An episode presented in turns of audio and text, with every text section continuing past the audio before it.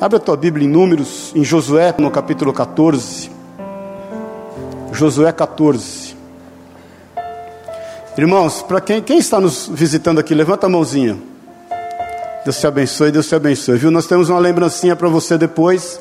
Acho que é um carro zero, né? Que estão hoje. Tá...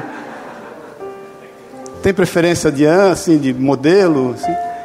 Depois a gente tem uma lembrancinha para vocês aí para compartilhar. Queridos, sábado que vem, a partir das duas e meia, o pastor Daniel vai estar aqui com a sua equipe e nós vamos ter a ministração de cura interior e libertação. É, se você não fez a inscrição ainda, faça. O custo é 70 reais. Por que esse custo? Porque ele vai trazer pessoas com ele, a gente vai arcar com as despesas e honrá-lo, né? E vai ter o coffee break e tem o material também, a apostila. Se você não pode arcar com o custo, não tem problema. Fale com Elias, fale Elias que está com a relação lá, olha, eu quero vir e não tenho condições. Não tem problema, a gente vai dar um jeito aí, amém? Se você pode, já deu o nome, por favor, fale com Elias também, porque alguns irmãos já pagaram, outros ainda não. Eu sei que talvez você esteja deixando já para o dia, mas só avise então, Elias, ó, no dia eu acerto também, não tem problema. Nós não temos maquininha de cartão, amém, irmão? Então, melhor você se preparar, porque a gente não tem maquininha de cartão aí. E, então traga o teu dinheiro e vê como você quer acertar aí, amém? Agora, mais uma vez eu repito: se você não tem condição, por favor, não é por isso que, eu, que você vai deixar de fazer. É extremamente importante todos fazerem. Amém? São oito ministrações, então é, você vai aprofundar mesmo, é uma imersão, e eu creio que vai ser benção para a tua vida. E no domingo que vem, isso vai ser sábado que vem, no dia 30. Amém, irmãos? Ontem uma irmã, ela até não está aqui hoje, me mandou uma mensagem desesperada que estava na porta da igreja e a igreja estava fechada, ela veio para o curso. Pra, falei, irmã, você só errou a data. É a semana que vem. Isso porque a gente fala todo domingo, escreve tudo. Então, então no, agora no domingo que vem nós vamos ter batismos. Amém? São 12 pessoas que nós vamos batizar aí em nome de Jesus. E esteja orando que as irmãs que estão fazendo falta, né? A igreja fica meio vazia, minha cama está grande demais da conta. Falei para o Sulinó, que cama grande que a gente tem, meu Deus do céu. E ela está lá no encontro e estão vindo agora de ônibus. Amém? Josué 14, versículo 6. Posso ler? Quem está vivo, diga amém. Glória a Deus. Chegaram os filhos de Judá a Josué em Gilgal. E Caleb, filho de Jefoné, o quenezeu, lhe disse: Tu sabes o que o Senhor falou a Moisés, homem de Deus em Cades Barneia, a respeito de mim e de ti. Tinha eu 40 anos quando Moisés, servo do Senhor, me enviou a Cades Barneia para espiar a terra. E eu lhe relatei como sentia no coração. Mas meus irmãos, que subiram comigo, desesperaram o povo. Eu, porém, perseverei em seguir o Senhor, meu Deus. Então Moisés naquele dia jurou, dizendo: Certamente a terra em que puseste o pé será tua e de teus filhos em herança perpetuamente, pois perseveraste em seguir o Senhor meu Deus. Eis agora, o Senhor me conservou em vida, como prometeu, 45 anos há, desde que o Senhor falou esta palavra a Moisés, andando Israel ainda no deserto, e já agora sou de 85 anos. Estou forte ainda hoje, como no dia que Moisés me enviou. Qual era a minha força naquele dia, tal ainda agora para o combate, tanto para sair a ele como para voltar. Agora, pois, dá-me este monte de que o Senhor falou naquele dia, pois naquele dia ouviste que lá estavam os anaquins, os grandes e, e grandes e fortes cidades. O Senhor porventura será comigo para os desapossar como prometeu versículo 13. Josué o abençoou e deu a Caleb, filho de Jefoné, Hebron por herança. Amém? Vamos orar, Pai querido, no teu santo nome, Jesus. Nós nos colocamos diante do Senhor, segundo a autoridade da Sua palavra. Fala conosco, ministra o íntimo e oculto de cada um de nós, discerne, Deus, espírito e alma, revela-nos a tua vontade, que é boa, perfeita e agradável a cada um de nós quer nos fazer cada vez mais parecido com Jesus, Pai. Traga na tua paz as irmãs, Deus, que estão vindo de ônibus, as que estão vindo de carro. Abençoa, Deus, que em nome de Jesus, o Senhor dê olhos de águia àqueles que estão conduzindo os veículos e que elas venham, Deus, testificando o teu amor e cuidado. Em nome de Jesus, É o que nós declaramos, Senhor. Amém e amém. Amém? Dá mais um abraço ao teu irmão. Fala, meu irmãozinho querido do Senhor. Não sei porque eu te amo tanto. Fala para ele.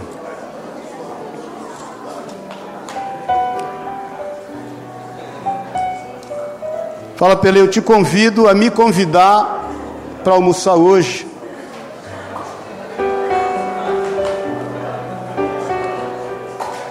Amém? Deixa eu te perguntar uma coisa. Nesse entendimento quanto à misericórdia e o cuidado de Deus que a gente tem falado todo esse ano aqui, e nesse entendimento quanto à gestão do Senhor em relação àquilo que Ele tem para nós, né, e aos sonhos, os projetos que Ele nos deu, eu entendo que toda vez que há um sonho no nosso coração, esse sonho nasceu antes no coração de Deus, amém? A gente é só portador daquilo que Deus gerou no coração dele. E Deus quer realizar. Agora eu te pergunto: por quanto tempo você é capaz de esperar a concretização de uma promessa na tua vida? Paz do Senhor. Quanto tempo? Por quanto tempo você é capaz de permanecer fiel no propósito que Deus colocou no teu coração? Por quanto tempo você acha que humanamente você pode suportar? Quantas vezes você já chutou o pau da barraca? Mais a barraca e tudo está dentro dela. Por quantas vezes a gente é tomado pelas circunstâncias? Eu, eu tenho, até ministrei a semana passada que nós não devemos nos avaliar ou pensar que Deus nos avalia segundo a posição, segundo as circunstâncias ou, ou a situação que a gente está, mas Deus nos olha segundo a posição que nós temos. Nós somos seus filhos. A despeito de nós sermos infiéis, como diz em 2 Coríntios, né, segundo a Timóteo, no capítulo 2, no versículo 13, Deus permanece fiel. Agora, por quanto tempo? Quantas vezes você já tem aberto mão de alguns sonhos que Deus colocou no teu coração em função de você ter se mostrado infiel e de repente você entende que Deus desistiu porque você abriu mão? Que é o que nós sempre temos falado e é importante a gente sempre voltar nesse entendimento, que é o caso do filho pródigo, quando ele cai em si, né? Tudo muda quando ele cai em si. Caindo ele em si, disse: Levantar-me-ei. Aí ele age em função do entendimento que ele tinha que ter: Levantar-me-ei e ter com meu pai. E ele então vai ao pai confessando seu pecado, seu erro, trazendo sobre si uma condenação que o pai não permite. Agora, o texto que a gente leu, e a Bíblia diz aqui que Caleb e Josué esperaram nada mais, nada menos que 45 anos para cumprir uma promessa. E Caleb, nós vamos ver aqui de novo, ele, ele fala que quando ele recebe a promessa, ele tinha 40. Ele já não era tão menino. Eu me lembro quando eu fiz 40 anos de idade, é, foi, foi assim, o aniversário mais feliz da minha vida. Não sei te explicar porquê, mas quando eu fiz 40 anos de idade, eu fiquei tão radiante, tão feliz. Falei, puxa vida, glória a Deus. Eu lembro que eu encontrei com um irmão que hoje mora na Espanha, que sempre nos assiste, talvez esteja nos assistindo ali, o Pedrinho, ele e a Mirinha, eles eram diáconos na igreja e ele era inclusive líder da diaconia, e eu encontrei com ele, a gente tinha um, um, um a gente arrecadava latinhas, né, para trocar a latinha por cadeira de rodas, e conseguimos uma ou duas cadeiras de roda na época, eu lembro que ele estava lá, a gente comprou um equipamentozinho para amassar latinha, amassando latinha, ele falou, pastor, você faz 40 anos, eu falei, Pedrinho, eu estou tão feliz, na porta da igreja, é isso assim, e eu só quero que Deus me dê as mesmas oportunidades que eu tive até então, quando eu fiz 50, irmãos, caiu o mundo na minha cabeça e eu do mundo que eu estava sentado. Eu me lembro essas duas datas, porque 50 anos foi o pior aniversário da minha vida. Foi doído, sabe aniversário doído? Agora, quando eles recebem essa promessa, eu não sei o que eventualmente estava no sentimento de Caleb e Josué. Talvez eles estivessem radiante com o aniversário de 40 como eu fiquei, mas talvez ele estivesse em lutas com o aniversário de 50, como eu fiquei. Eu não sei, cada um tem uma experiência. É difícil a gente avaliar o sentimento de cada um, mas você receber promessa aos 40 anos de idade não é tão fácil.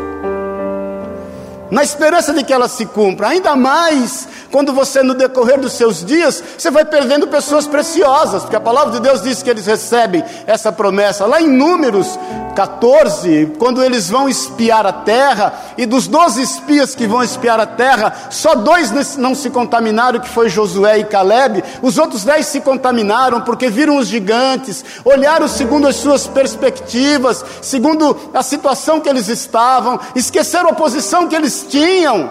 E eles olham para aqueles gigantes e falam: Puxa, a gente é como, como, como pó, como gafanhoto na mão deles, eles nos farão como migalhas de pão.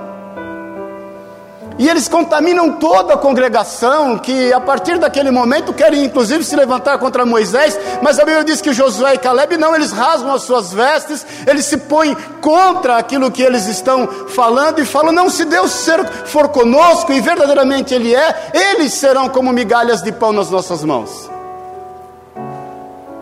E a Bíblia diz que a palavra do Senhor veio e declarou: olha, dessa geração, dos que têm 19 anos de idade para baixo, todos que têm 19 anos de idade para cima vão morrer. E eu fico pensando aqueles homens, Josué e Caleb, convivendo por 45 anos com gente morrendo todo dia que era importante e preciosa para eles. Como se comportar no meio disso, crendo que a palavra de Deus ia se cumprir. E todas as situações que eles enfrentaram e passaram no deserto. Eu até falei no domingo passado, muitas vezes a gente é como esse povo, né? Que caminha no deserto e se esquece do que está por vir. Os nossos olhos estão postos somente nas dificuldades que a gente está passando, no deserto que a gente está enfrentando, na sede, na fome, na falta de variedade, é, na roupa constante, nas pessoas que estão ao nosso redor, e a gente se esquece do que está por vir. A igreja tem que se lembrar que há um por vir. Jesus vai nos arrebatar. Existe uma promessa de eternidade para a nossa vida. Esses dias são poucos mensurados aquilo que ele tem para toda a eternidade. Essa vida é curta, ela é muito efêmera, ela é como um sopro. E aquele povo caminhava nessa mesma perspectiva, e homens, mulheres, iam morrendo todo dia. E de repente chega o dia desse homem tomar posse da terra que lhe é prometida. Eu não sei se ele tinha uma roupa separada para isso. Você já separou roupa para tomar posse da sua promessa? Você já trabalhou na possibilidade de que quando acontecer, você vai ter determinada atitude? Ou nisso você nem pensa, nem, você nem planeja? Você já trabalhou na possibilidade de que quando cumprir aquilo que Deus colocou no teu coração, como vai ser a sua ação naquele dia? Que roupa que você vai estar? O que, que você vai fazer? O que, que, você vai fazer com o primeiro dinheiro que sobrar na tua vida? Você que tem trabalhado tanto e muitas vezes não sobra, mas sabe que uma hora vai começar a sobrar, você vai fazer o que com ele? E a Bíblia diz de um discurso. Caleb, ele fala um discurso quando ele toma a posse da terra, e é sobre esse discurso que eu quero meditar com você, porque eu creio que a experiência dele, aquilo que ele traz como experiência, é extremamente importante para nós. E ele declara no versículo 6, no versículo que nós lemos, diz assim: Chegaram os filhos de Judá, Josué em Gilgal, e Caleb, filho de Jefoné, o quenezeu, lhes disse: Presta atenção, tu sabes o que o Senhor falou a Moisés, homem de Deus, em Cades Barneia a respeito de mim e de ti. A primeira coisa, o primeiro fator que eu vejo para que a gente realmente esteja é, persistindo no cumprimento do sonho de Deus na nossa vida e as promessas que Ele tem para nós, é unir essa promessa, esse sonho à palavra de Deus. Por isso que Caleb fala assim: Você sabe o que Deus falou. Você estava lá naquele dia, Josué. Você sabe exatamente aquilo que Deus prometeu acerca da minha vida e da tua. E eu te pergunto: quantas palavras Deus já te deu? Quantas coisas o Senhor já te revelou? Por quantas vezes Ele tem testificado e confirmado acerca da vontade dEle para a tua vida? E a melhor forma de nós não desistirmos dos nossos sonhos que estão contidos no Senhor é ligá-los à palavra de Deus, aquilo que ela diz acerca de nós. Não é o que as circunstâncias dizem, não é o que a opinião alheia diz, não é o que o mundo, pelas suas notícias, estão dizendo, mas é o que ele diz. É a vontade dele acerca da tua vida, da tua casa, daquilo que te é importante, dos teus sonhos, dos teus negócios, do teu andar. Unir aquilo que nós sonhamos, aquilo que é a vontade declarada, revelada de Deus, é o que de mais importante a gente pode fazer. Quem está me ouvindo, diga amém. E será que Deus vai abrir mão da Sua palavra? Não vai, por que a gente vai abrir? Quando você se esquece de unir o porvir aquilo que está escrito, a caminhada fica difícil, gente. Eu gosto de correr. Eu gosto de correr na rua, não gosto de correr em esteira. Vou te falar porque eu não gosto de correr em esteira. Primeiro que eu saio de lá meio tonto, meio cambaleando, né? Assim, precisa acostumar, né? Quando se acostuma, corre.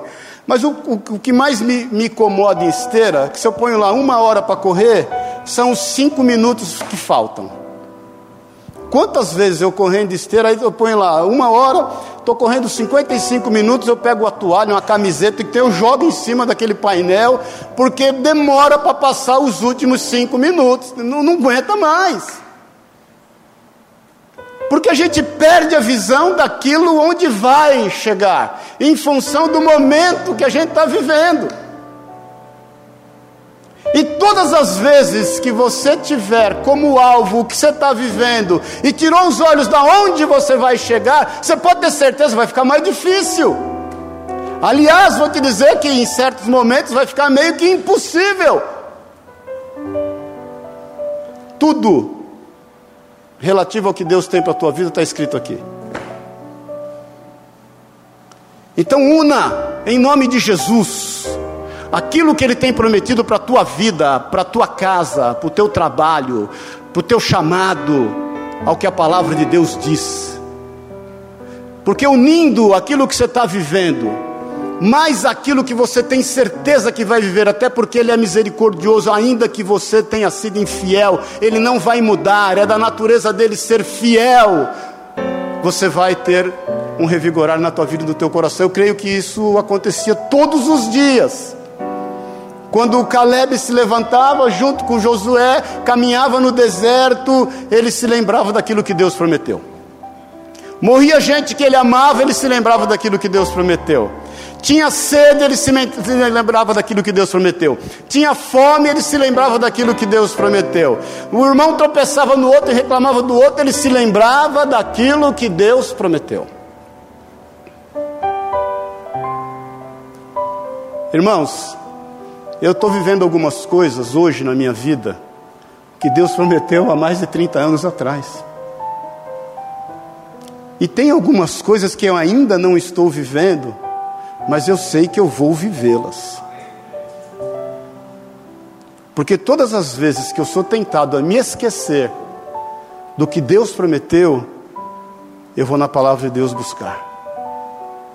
Eu tenho uma outra Bíblia minha que caminha comigo há muitos anos. Aquela minha outra Bíblia, eu, eu, eu tenho muitas pregações escritas nela, muito estudo, e o Senhor já havia me falado que eu tinha que ter uma Bíblia nova. Eu, Sueli, me deu dessa aqui, acho que um ano atrás ou dois anos atrás, de Dia dos Pais. Mas se você pegar aquela minha Bíbliazinha lá, você vai ver um monte de citações e de marcações, e com data e hora, muitas vezes de madrugada. E deu grifar na Bíblia por a data, por a hora e por muitas vezes onde eu estava. Porque quando eu tenho alguma dúvida, eu vou lá e vou naquela data, naquela hora, e vou dizer assim: Senhor, o Senhor prometeu, e o Senhor testificou, e eu vou esperar acontecer, seja qual for a distância. E Caleb continua, ele diz no versículo 7, olha que interessante. Tinha eu 40 anos quando Moisés, servo do Senhor, me enviou a Cades Barneia para espiar a terra. E ele fala, qual foi a expressão dele? Ele fala assim: E eu lhe relatei como sentia no meu coração. Então, além de unir aquilo que Deus tem prometido, a palavra dele, porque ele é fiel para cumprir, é extremamente importante a gente andar em sinceridade de coração e saber quais são as nossas motivações. Porque quando nós olhamos para as nossas motivações, nós somos cada vez mais impulsionados para caminhar naquilo que nos, nos está prometido, que sonhamos. A Bíblia diz em Romanos que quando as premissas são santas, todo o resto será. Quais são as suas motivações? Se os sonhos têm perdurado nos, nos nossos corações, em função daquilo que Deus prometeu, porque a motivação era boa. Aliás, ela era excelente, porque ela proveio de Deus.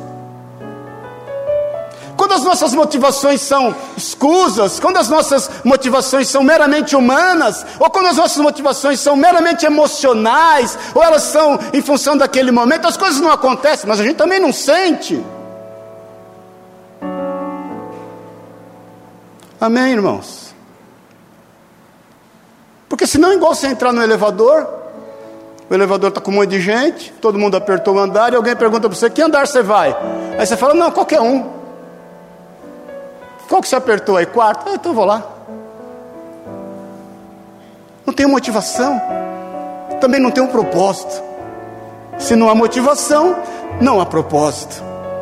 Então, Caleb deixa muito claro: olha, quando eu vi a terra, e quando aquilo testificou no meu coração, e quando eu entendi que aquilo era promessa de Deus para a nossa vida, eu relatei conforme aquilo que eu sentia, e nada pode tirar isso. Quem está casado aqui há mais de 10 anos? Só pisca, né? Como é que você tem olhado seu esposo, sua esposa? Eu às vezes administro né, alguns conselhos com casais, algumas buchas, porque do que não falta é bucha em casamento. Amém, irmãos? Não é fácil ser casado, é fácil ser casado? Se for fácil, você vem aqui dar o testemunho, eu vou sentar agora aqui, vou ficar te ouvindo o dia inteiro. Mas eu sempre falo, muitas vezes eu falo para o homem assim, irmão, deixa eu te perguntar uma coisa. Você lembra quando você conheceu essa santa aí? Lembro. Você lembra o trabalho que você teve para conquistar ela ou foi fácil? Ou você pintou, você era o Brad Pitt da rua, ela já logo saiu correndo no meio de tudo, rasgou sua roupa, começou a te agarrar, te beijar, dizendo que você era o homem da vida dela. Eu nunca vi isso acontecer, irmãos. Se, se aconteceu com você, Deus te abençoe. É o seguinte: Hollywood, a hora que te descobrir, porque eu sempre presenciei conquistas, né? Homens conquistando mulheres. E eu sempre falo para eles assim, porque eles falam, não, porque minha mulher não é mais a mesma. Eu falei, não, ou você, né? Porque antes você vinha com aquele papinho de cerca Lourenço, aquela conversa mole, dá volta no mundo, prometendo o mundo e o fundo, e agora nisso você não faz. Qual é a motivação? O, o que te motivou a casar? O que te motivou a entender que você vai passar o resto da sua vida com essa santa? Quando você olha para ela, você se lembra daquilo que estava no seu coração quando você a viu? Ou você olha o deserto, sem água, sem chuva, sem comida, gente morrendo. Quando você olha esse seu marido, vamos falar, irmão, uma coisa, verdade? Já te falei isso, se não fosse ele, ninguém te suportaria, querida. É um santo que Deus pôs do teu lado. Você olha ele como você olhou a primeira vez, aquela motivação. Não, eu vou, tudo que a minha mãe ensinou, vou aplicar na vida desse homem. Vou fazer o vinco da calça dele como deve. Vou, vou chulear, que é do tempo de chulear roupa, né? Chulear as roupas dele. Nunca esse homem vai sair mal vestido de casa. Nunca esse homem vai deixar de comer uma comida fresca em casa. Jamais ele vai comer na janta que ele almoçou. Paz, Senhor, irmãs. Você olha para ele pensando na motivação que houve naquele dia, que esse cara com conversa mole te enrolou e você se apaixonou por ele daquele jeito que você sabe, Ou você está olhando para o deserto que ele representa na tua vida? O que te motivou a abrir o teu negócio? Entra no Serasa aí, você vai ver que a maioria das empresas duram um ano, sabia? Depois de um ano, os CNPJs baixam. O que te motivou a abrir o teu negócio? O que te motivou a casar? O que te, o que te motivou a ter filhos? Quem falou para você que ter filho é fácil? Quem falou para você que ter filho é só ter, não precisa criar? Filho cria sozinho. Dá lá o que comer, dá o que vestir, ele cria sozinho. Não precisa fazer mais nada. Deus é bom, olha como a coisa acontece. A natureza é boa. Ele vai criando, vai crescendo. Você vai ver um monstro que você vai deixar crescer. Então, se você quer ver os teus sonhos realizados no Senhor, não somente una eles à palavra de Deus, mas não se esqueça das motivações. Não se esqueça que você sentiu algo diferente quando isso tocou a tua vida. Foi um momento diferente. É uma certeza que nenhum tipo de deserto pode tirar. Por isso que eu acho fantástico quando o Caleb fala assim: olha, e eu penso que aos 85 anos de idade, ele falou como como um palmeirense que conquista um campeonato, que às vezes tem sido difícil. Né? Eu lhes relatei como estava no meu coração. Eu não menti para mim mesmo. E porque eu não menti para mim mesmo, eu pude suportar até aqui todas as coisas. E ele continua dizendo no versículo 8: Mas meus irmãos, que subiram comigo desesperaram o povo. Eu, porém, perseverei em seguir o Senhor, meu Deus. Aonde que a perseverança é linkada? Perfe... Porque muitas vezes a gente fala, não, porque eu vou perseverar, porque tem que perseverar, porque a vida é feita de perseverança, amém, tudo bem, mas aonde que nasce a condição da perseverança? Aonde que a gente pode beber da fonte da perseverança, meu Deus? Será que a gente pode comprar perseverança no bar, no boteco, no mercado, pela internet, no, no Amazon? Vamos comprar perseverança. E ele relata que ele só perseverou porque ele não se contaminou. Porque ele fala assim: olha, as pessoas que estavam comigo, os meus irmãos, eu reconheço eles como minha família. Eles se contaminaram, e não só se contaminaram, como contaminaram toda a congregação. Eu, eu não, eu perseverei. Então comece a entender que se você não tem perseverado, e seja qual for o assunto que diz respeito à tua vida, porque você se contaminou em dado momento. Você esqueceu a posição e começou a andar segundo as circunstâncias. E se as coisas têm deformado, é porque eventualmente você tem se contaminado. Então não se cobre pela falta de perseverança mas esteja atento em relação àquilo que está te contaminando. Amém, irmãos? O que está fazendo com que você mude? Abra mão, não se reconheça. Eu passei por um desertaço uma vez, tinha 27, 28 anos de idade, e eu lembro que eu me olhava no espelho e falava: Deus, onde é que está a minha alegria? Eu não consigo sorrir. Eu não posso me contaminar com aquilo que eu estou vivendo. Eu não posso perder a minha essência. Eu, eu, eu, não, eu não posso abrir mão de quem eu sou. Eu não posso me distanciar da minha constituição. A gente só persevera, queridos, quando a gente se contrapõe àquilo que um dia quer nos contaminou ou quer nos contaminar. Quais são as mentiras que Satanás tem colocado e tem te contaminado?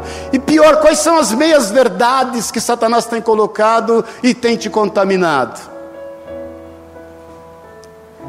Isso nos faz distante de possuir aquilo que Deus nos tem prometido. Talvez não seja falta de perseverança tua. Talvez seja porque a contaminação tem tomado conta do teu coração. E, Josué, e Caleb, é interessante, né, irmãos, como você vai vendo através do discurso dele, porque quando você une a palavra de Deus, aquilo que está prometido, quando você anda fiel às motivações que há no teu coração, e quando você não se contamina com seja qual for as circunstâncias, seja qual for a realidade, e eu tenho te falado isso várias vezes, existe uma verdade acima dos fatos, nem tudo que é real é verdadeiro, e nós temos que ter os nossos olhos na verdade até que ela se cumpra, e quando você não se contamina com a realidade, você persevera na verdade que Deus tem e você sabe que tem para a tua vida. Amém, queridos? Você acha mesmo, olha aqui para mim um pouquinho. O que nós vamos viver aqui não é nada comparado ao que nós vamos viver com o Senhor, amém, querido? Então nós estamos falando de eternidade. Imagine você, por toda eternidade, toda eternidade, é tempo, né? É tempo que não acaba mais, literalmente. Você ao lado do Senhor falando das suas frustrações. Não tem Senhor que te aguente, querido. Mas Jesus, ó, pensa bem, porque naquele tempo, fazer DR, uma DR eterna com Jesus. Irmãos, eu vejo alguns irmãos falarem para mim às vezes assim: não, quando estiver diante de Jesus, porque eu vou perguntar isso? Não vai perguntar nada, querido. Porque eu vou perguntar aquilo, porque eu vou tirar aquela minha dúvida, é, porque aí eu vou saber se Davi anda com coroa no céu ou não. Aí eu quero ver, eu quero ir lá saber por que, que ele permitiu. Você não vai querer nada, porque quando você estiver com Jesus, você vai estar tão suprido, tão pleno, tão resolvido na vida, que você não quer saber de mais nada. Então o céu não é lugar de gente frustrada. O céu não é lugar de gente que não viveu sonhos. Como essa palavra não é para as irmãs que não vieram aqui ainda, porque você pode pensar, ah, se a irmã tivesse aqui, precisava ouvir isso. Não, essa palavra é para nós é para aquilo que Ele tem para nós. E ele continua dizendo que ele não só se contaminou, obviamente, no versículo 9. Então Moisés, naquele dia, jurou, dizendo: Certamente a terra que puseste o pé será tua e de teus filhos em herança perpetuamente, pois perseveraste em seguir o Senhor meu Deus. Ele conhecia a palavra. Irmãos, a gente tem aqui, paga o preço da escola dominical. Tem escola dominical na sua igreja, viu? Começa às nove da manhã e tem sido uma benção. Estava conversando hoje aqui com os irmãos, o Cabral, que é recém-chegado aqui, né, Cabral? Compartilhando e eu falei que Deus vai remir o tempo na vida dele, porque ele falou assim: puxa, às vezes eu tenho uma, uma inveja santa, né? Porque eu vejo, tem pessoas aqui que estão há tanto tempo e que conhecem mais a palavra. Eu falei: não, estar aqui há tanto tempo é uma coisa, conhecer mais a palavra é outra, não tem nada a ver uma coisa com outra, não é verdade? Porque daqui a pouco o Cabral está dando aula de escola dominical aqui. Agora, Jesus fala: o meu povo perece porque não conhece as Escrituras. Então Caleb conhecia a palavra, ele falou: é o seguinte, você sabe o que está escrito, você sabe o que Moisés falou. Irmãos, o quanto da Escritura você tem se apropriado? Vou dar aqui o meu testemunho pessoal. Eu comecei a ler a Bíblia com 13 anos de idade. E eu era um maloqueiro da pá virada. Quando eu falei na escola que eu estava lendo a Bíblia, hum, misericórdia, você imagina. Fui conhecer Jesus aos 17 anos. Estou até hoje me convertendo. Já tem 41 anos. Outubro faz 41 anos que eu conheci Jesus. E vou te falar, depois que eu conheci Jesus, eu, aí eu comecei a estudar mesmo a Bíblia com uns 25, 26 anos de idade. Mas eu, eu, eu, meu testemunho pessoal, para honra e glória do Senhor, eu nunca, um dia sequer na minha vida, deixei de ler a Bíblia.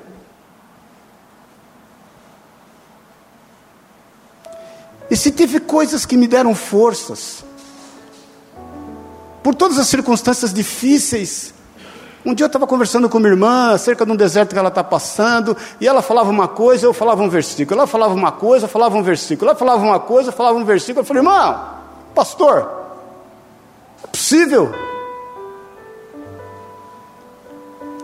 Para tudo você tem um versículo. Eu olhei para ela e falei: Deixa eu te falar, querida. Foi a única coisa que me deu forças para enfrentar todas as dificuldades que eu enfrentei na vida. É a palavra de Deus.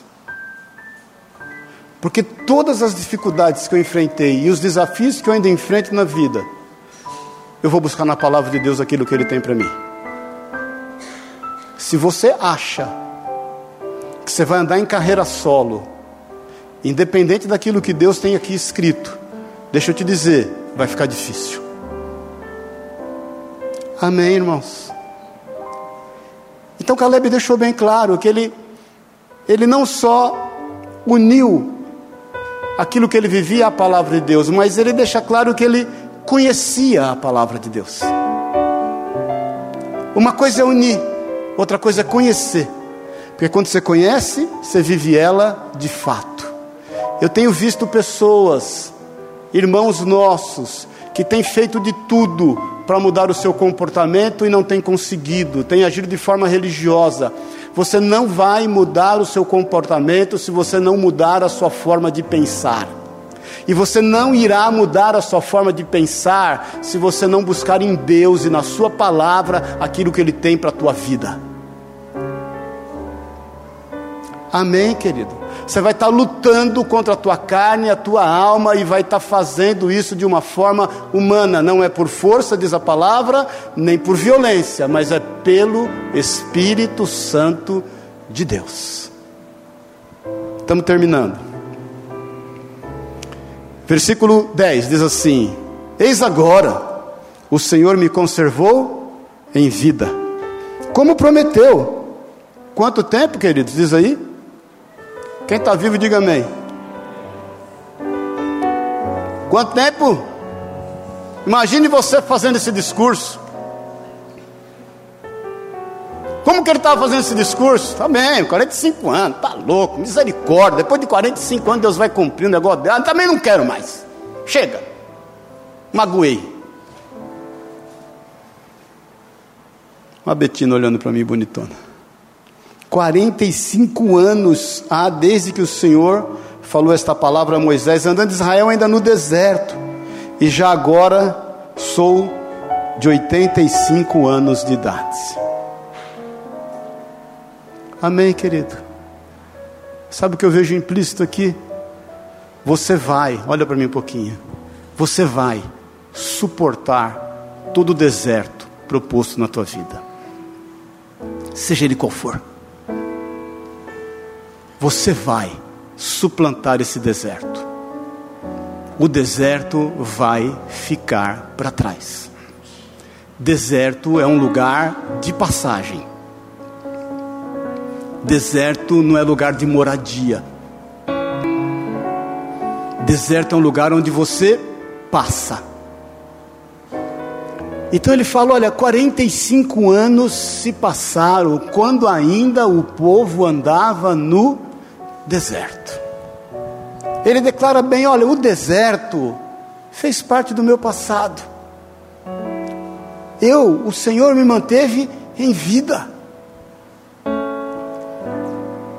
Eu entendo que nós viveremos até o cumprimento das promessas, Muitos teólogos dizem que não, em função daquilo que está escrito em Hebreus 11 acerca dos heróis da fé, né? Que falam que muitos, contudo, sem verem cumpridas as promessas. Mas eu, particularmente, creio que eles viram cumpridas as promessas, porque eles eram homens e mulheres de fé. Eles contemplaram, inclusive com os seus olhos, aquilo que estava proposto a eles. Talvez eles não pusessem de forma tangível mas de forma intangível, porque criam, viram cumprido. Você acha que Abraão não viu a tua descendência, a sua descendência como a areia da praia do mar e as estrelas do céu, quando o Senhor falou ao coração dele? Me faz lembrar quando na inauguração de Orlando, da Disney de Orlando, o Walt Disney já era morto, e aí o presidente da, da companhia Disney daquele momento, junto com a esposa do Walt Disney, naquela inauguração, olhando tudo que ele tem, tudo bonito, arrumado, ajeitado, tudo muito cheiroso, rindo, né? Uma benção. Quando vai nos Estados Unidos, na Disney, padrão Disney, né? De atendimento, ele olha para ela e fala: Puxa vida, o Walt, né? O Walt Disney poderia estar aqui para ver isto. Aí ela olha para ele e fala: Não, ele, ele viu isto. Não pense você que ele não viu, porque ele já tinha visto isto.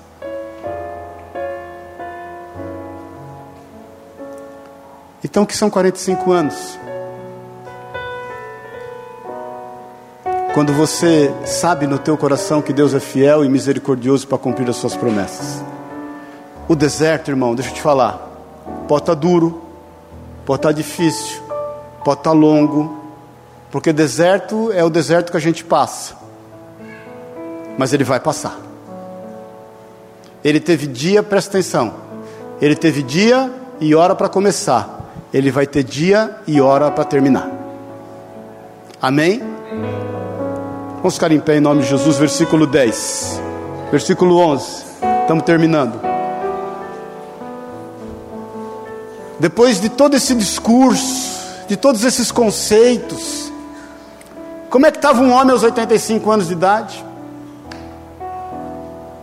Depois que ele relata tudo quanto ele relatou aqui, ele fala no versículo 11: Estou forte ainda hoje. Irmãos, vou te falar, eu estou com 58. Posso dizer uma coisa? Não é fácil, algumas coisas já não são tão. Hã? Quem sabe disso só pisca para não te expor. Já não é fácil algumas coisas como antes. Para para o Ronaldo parar de piscar aí, né? Disparou o olho do Ronaldo ali. A gente estava tá falando outro dia na casa dele isso. Algumas coisas já não são tão fáceis. É aquela, aquela luta, quem tem mais de 50 sabe disso, você fica, a tua mente, a tua cabeça, fica falando para você que você tem 30. Você tem 30, você tem 30, você tem 30. E aí você vai pôr isso em prática, não, é meio difícil, irmão. É meio complicado. E ó que, né, eu faço uso da medicina, eu faço reposição hormonal, tudo que você falar que é bom eu faço, não tem problema, não tenho, né, não tem problema nenhum. Ainda consigo correr aí uns 10 quilômetros, uns 8, não tem problema nenhum. Mas não é tão fácil como era antes. Amém, irmãos? Esse homem com 85, eu fico imaginando, ele fala: olha, é o seguinte, estou tão forte ainda hoje, como no dia em que Moisés me enviou. Qual era a minha força naquele dia, tal ainda é agora, para combate, tanto para sair a ele como para voltar. Eu quero terminar dizendo para você assim: nunca é tarde. Sabe como é a vida com Jesus? Primeiro que ela é meia de ponta cabeça, né? Já te falei isso. Você morre para viver. Você dá para receber. Você é humilhado para ser exaltado. Não é isso? Não é meio. Você perdoa para ser perdoado. Mas a vida com Jesus é uma vida de recomeços. Nunca é tarde. O tempo nunca passou o suficiente a ponto de você não viver aquilo que Deus prometeu. Então hoje de manhã eu quero te convidar a um recomeço.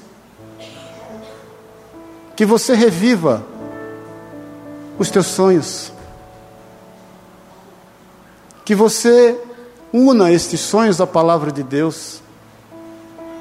Que você saiba quais são as suas motivações em relação a esses sonhos. Que você persevere, mas use como, como mola propulsora da sua perseverança o não se contaminar. Que você permaneça forte, conhecendo a palavra de Deus. Conheça. Busque na palavra de Deus as fontes para a tua vida. E que você entenda em nome de Jesus que o deserto vai passar. E que se talvez você esteja pensando: ah, o, time, perdi o time. Já não tenho idade para isso. As coisas já não são mais como eu pensei. Deixa eu te dizer: nunca é tarde. Recomece. Faça as pazes com a promessa de Deus. Aí você vai poder dizer que você é tão forte e tão corajoso como no dia que o Senhor prometeu. Amém. Toma posse, porque ele fala assim: agora dá-me este monte que o Senhor falou naquele dia. Pois naquele dia eu viste que lá estavam os anaquins, grandes e fortes cidades. O Senhor, porventura, será comigo para os apossar, como prometeu. Versículo 13: Josué, Josué o abençoou e deu a Caleb, filho de Jefoné, Hebron, por herança. Se Deus é por nós, quem será contra nós? Olha para mim um pouquinho. Sorria para você mesmo. O Senhor tem não só coisas para te dar, o Senhor tem condições que Ele confiou na tua vida para você repartir.